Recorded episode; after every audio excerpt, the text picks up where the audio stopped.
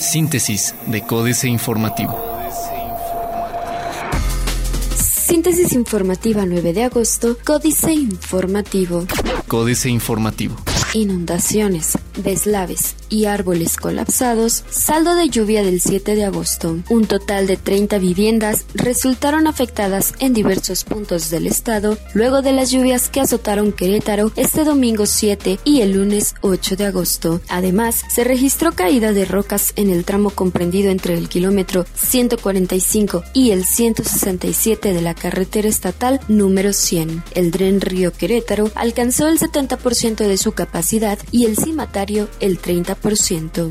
Predomina desinformación en ciudadanía sobre nuevo sistema de recolección de basura. Bolsas de basura se pueden ver acumuladas en algunos puntos de diferentes colonias del municipio. Falta de precisión sobre los horarios de recolección de la basura e incluso desconocimiento acerca del nuevo esquema de trabajo son algunos señalamientos que han hecho habitantes de la capital.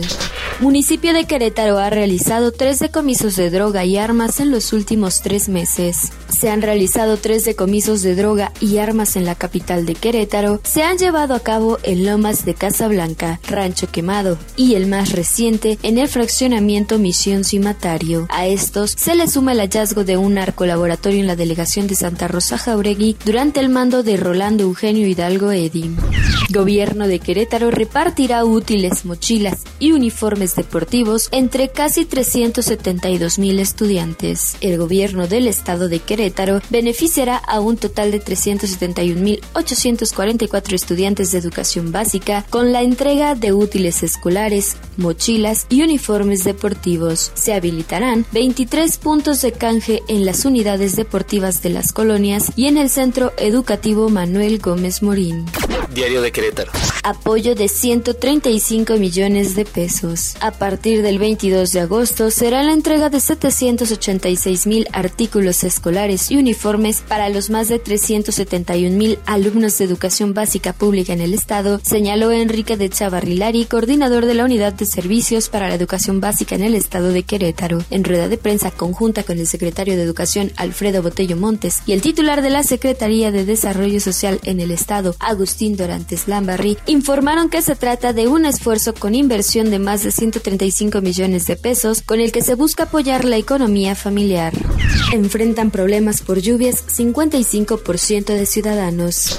Cuarto de guerra. Cuentas. La frustrada modernización del transporte público bajo el nombre de Red Q sigue dando problemas. Y si no, que le pregunten al exdirector del proyecto, Luis Enrique Moreno, quien no se cansó de nadar de a muertito a la sombra del ex subsecretario Juan Carlos Arreguín. A ambos los investiga muy seriamente la Contraloría del Estado de Querétaro por presuntas anomalías graves en manejo de dinero. Podrían inhabilitarlos.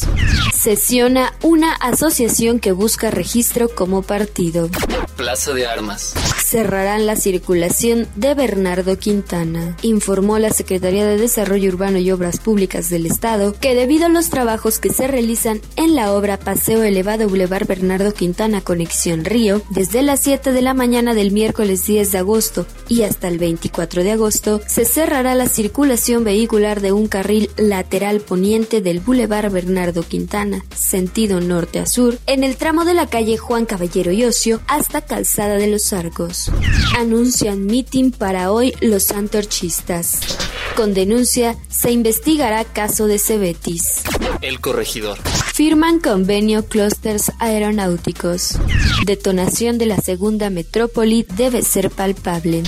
MIPIMES de sector automotriz crearon 130 empleos en San Juan del Río.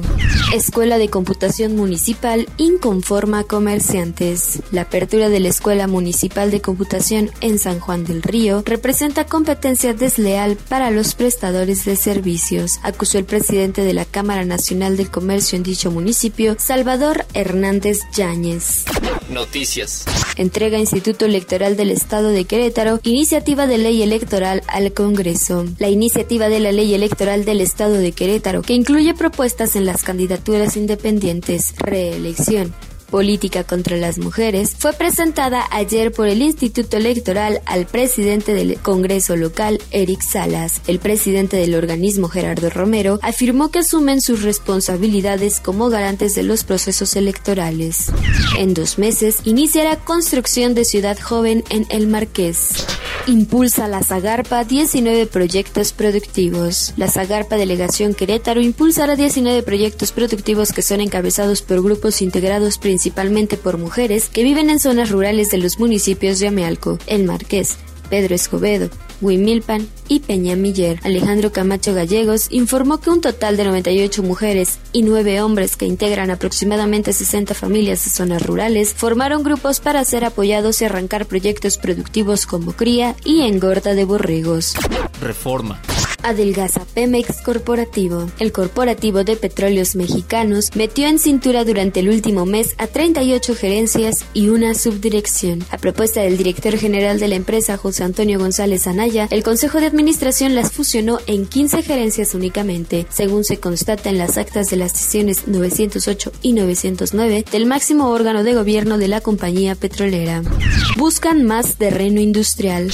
Cercasat, cuentas de papá de Medina. El Servicio de Administración Tributaria está estrechando sus cercos sobre las finanzas de Humberto Medina Ainsley al enviar a diferentes empresas un requerimiento para comprobar lo que el papá del exgobernador Rodrigo Medina ha establecido en su declaración de impuestos. En documentos de los que se tienen copias, el SAT solicita los libros y registros que formen parte de la contabilidad de la empresa con relación a las operaciones celebradas con Medina Ainsley del 1 de enero de 2013 al 31 de diciembre del mismo año.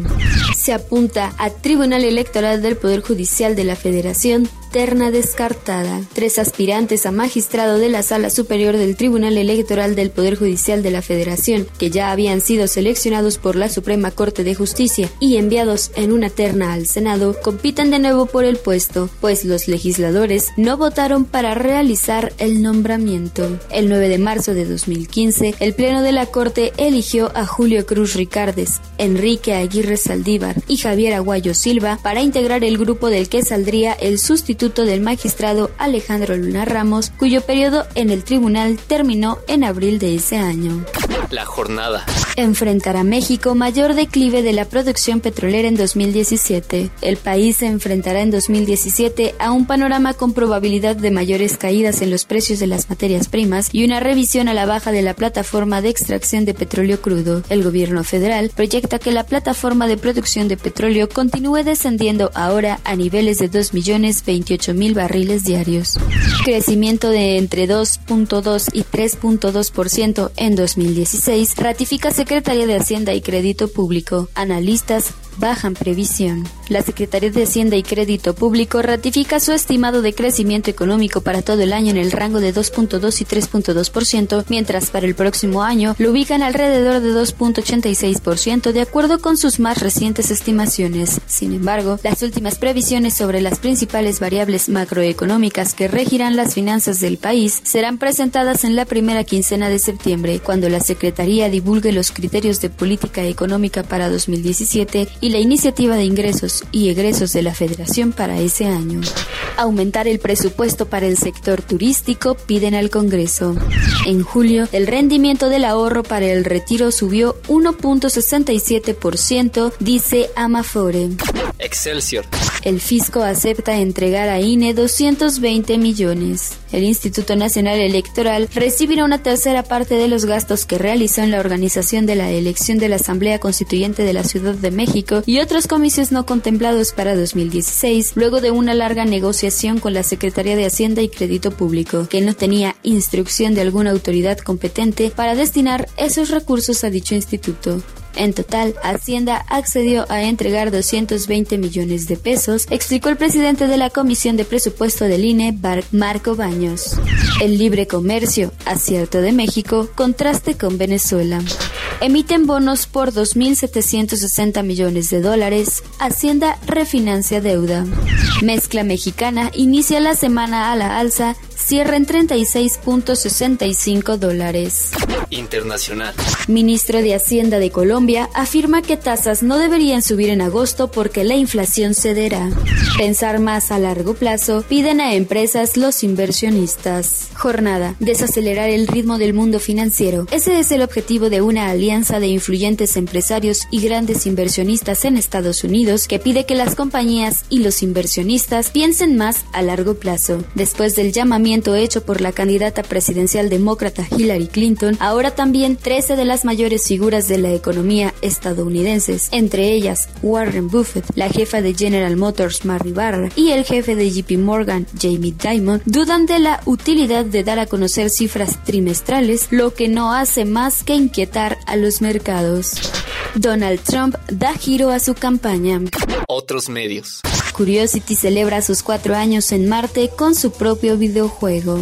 En octubre comienza a funcionar el número de emergencias 911. Jornada. El 3 de octubre entra en funciones la primera fase de operación del número de emergencias 911 en 16 estados del país y el 9 de enero se aplicará en los 16 restantes, por lo que las empresas de telefonía deberán cambiar unos 200.000 números telefónicos de sus clientes que empiezan con 911 señaló el Instituto Federal de Telecomunicaciones y FETEL. Drones y robots mejoran la minería. Internet de las Cosas y Latinoamérica, ¿qué futuro nos espera? Financieras. Dinero. Al borde de un tlatelolco magisterial, Enrique Galván Ochoa arranca otra semana sin que se avisore una salida al conflicto. El gobierno está indeciso entre doblarse a la presión de grupos tipo mexicanos primero y recurrir a la represión, consciente de que cargará con la sombra de un tlatelolco magisterial o doblarse ante la persistencia de la gente y tirar a la basura lo que no sirva de la reforma educativa. Son posiciones extremas, difícil hallar el medio camino. Solo le falta decir cuál juicio es el que más le importa, el de un grupo de empresarios prepotentes y engallados o el de la historia. Díaz Ordaz Errón.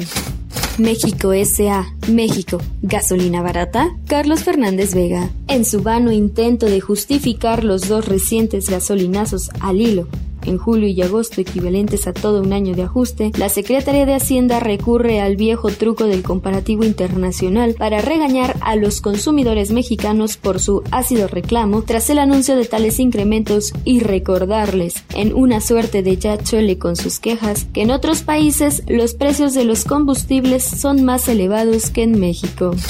Capitanes. Patrick Slim Domit. Bajo el timón de este capitán, Grupo Sambors abrió en el segundo trimestre una tienda Sears, una de Sambors y dos iShop. Además, concluyó la remodelación de Sears en Oaxaca y Guadalajara y tiene en ese proceso cinco más. Cuenta ya con 3.56 millones de clientes con su tarjeta de crédito.